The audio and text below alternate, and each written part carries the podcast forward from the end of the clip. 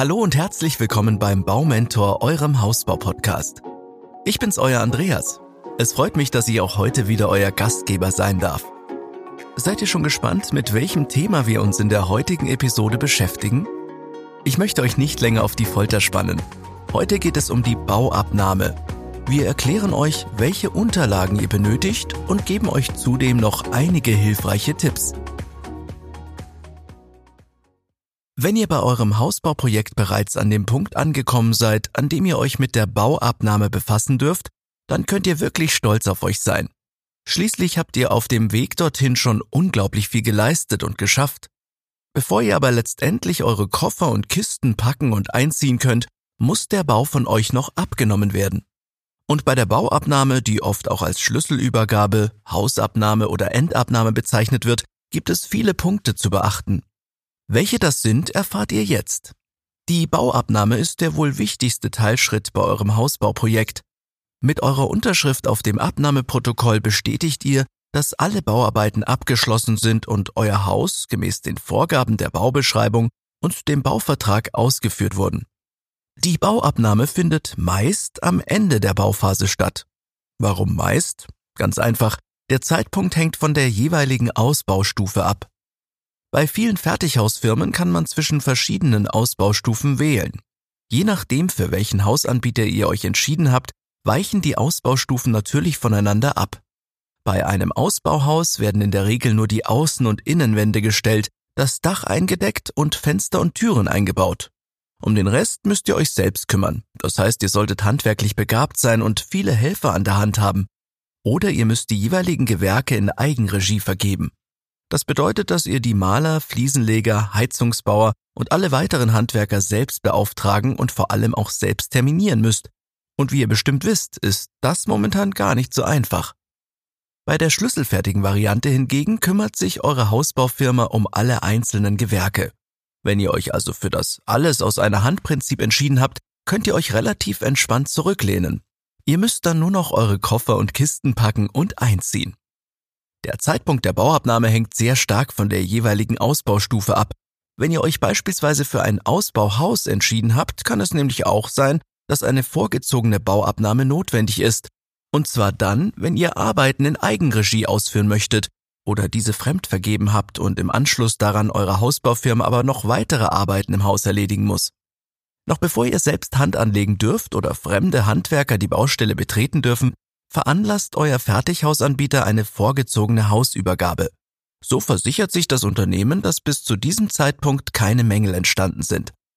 Natürlich kann während der Bauphase hier und da mal ein Missgeschick passieren, ein kleiner Kratzer in der Scheibe, eine Macke im Holzfußboden, Flecken an den frisch gestrichenen Wänden, solche Dinge lassen sich auf einer Baustelle oft nicht vermeiden, denn wie heißt es so schön, wo gehobelt wird, da fallen Späne.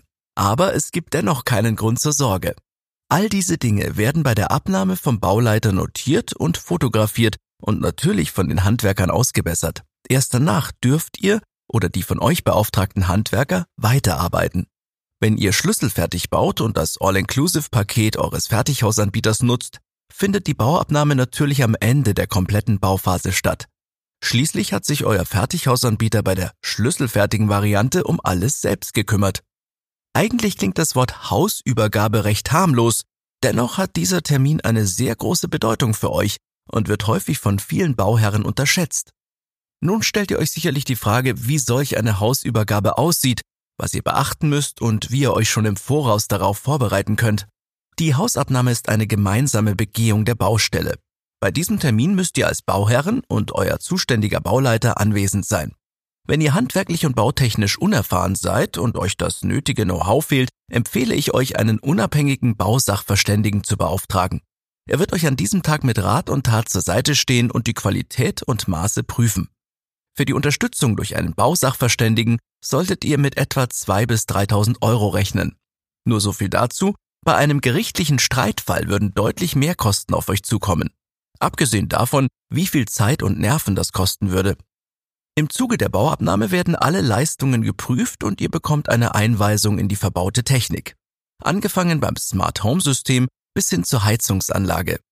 Während der Abnahme wird ein Abnahmeprotokoll erstellt, worin eventuelle Mängel im Detail aufgegliedert und festgehalten werden.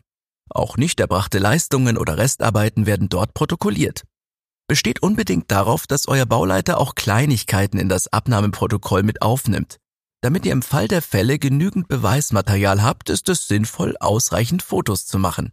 Alle Mängel und nicht erbrachten Leistungen müssen von eurer Baufirma fristgerecht beseitigt werden. Auch dann, wenn eure Baufirma einzelne Leistungen an Subunternehmen vergeben hat. Gesetzliche Vorgaben zur Frist gibt es nicht, denn diese hängt logischerweise vom Zeit- und Arbeitsaufwand ab, der zum Beheben der Mängel nötig ist. An dieser Stelle möchte ich euch noch einen weiteren Tipp mit auf den Weg geben. Falls ihr ein schlüsselfertiges Haus gekauft habt, ist es gar nicht so einfach, alle einzelnen Leistungen erst im Zuge der Bauabnahme zu prüfen. Kontrolliert daher regelmäßig eure Baustelle und fragt den Monteuren Löcher in den Bauch, damit ihr immer auf dem Laufenden bleibt. Kennt ihr diese Redewendung? Vier Augen sehen mehr als zwei Augen. Und genau aus diesem Grund ist es sinnvoll, noch vor der Hausübergabe mit befreundeten Handwerkern und Familienmitgliedern eine Runde durch das Haus zu drehen und es genau unter die Lupe zu nehmen. Geht hierbei systematisch vor, um nichts zu übersehen. Beginnt vor dem Haus, checkt die Fassade, Fensterbänke, Fensterscheiben und die Dachziegeln. Im Haus ist es sinnvoll, im Eingangsbereich zu beginnen und dann nach und nach durch die einzelnen Räume zu gehen.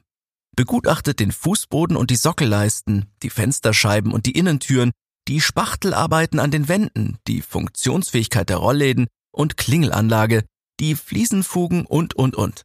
Im Zuge der Hausübergabe ändern sich noch weitere wichtige Punkte. Erstens die Gewährleistung zwischen euch und eurer Hausbaufirma. Meist beläuft sich diese auf fünf Jahre, wobei euch auf tragende Teile oftmals eine längere Gewährleistung gegeben wird. Zweitens müsst ihr ab diesem Zeitpunkt die komplette Verantwortung für euer Haus selbst übernehmen. Alle relevanten und notwendigen Versicherungen müssen bis dato unbedingt abgeschlossen und rechtskräftig sein. Was für euch zudem noch besonders wichtig ist, ist die sogenannte Beweislastumkehr. Mit der erfolgreich durchgeführten Hausübergabe ändert sich nämlich auch die Beweiskraft. Von nun an müsst ihr Beweise vorlegen, falls nachträglich ein Mangel oder Schaden festgestellt wird. Wenn diese bei der Hausübergabe im Protokoll vom Bauleiter nicht vermerkt wurden, kann es für euch sehr schwer werden, Schadenersatz oder ähnliches zu erhalten. Mit der erfolgreichen Hausübergabe ist dann auch die Schlussrate fällig.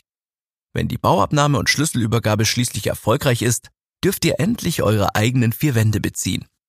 Fest steht, ein Haus ist erst dann abgenommen, wenn der Bauherr das mit seiner Unterschrift bestätigt. Es sollte nur eine Version vom Hausübergabeprotokoll geben und diese in zweifacher Ausführung. Das eine Protokoll ist für euch und das andere für euren Fertighausanbieter. Nur mit den Unterschriften der beiden Parteien ist das Protokoll gültig und kann bei Unstimmigkeiten im Nachhinein herangezogen werden. Im Abnahmeprotokoll sollten folgende Angaben rund um das Bauprojekt aufgelistet sein.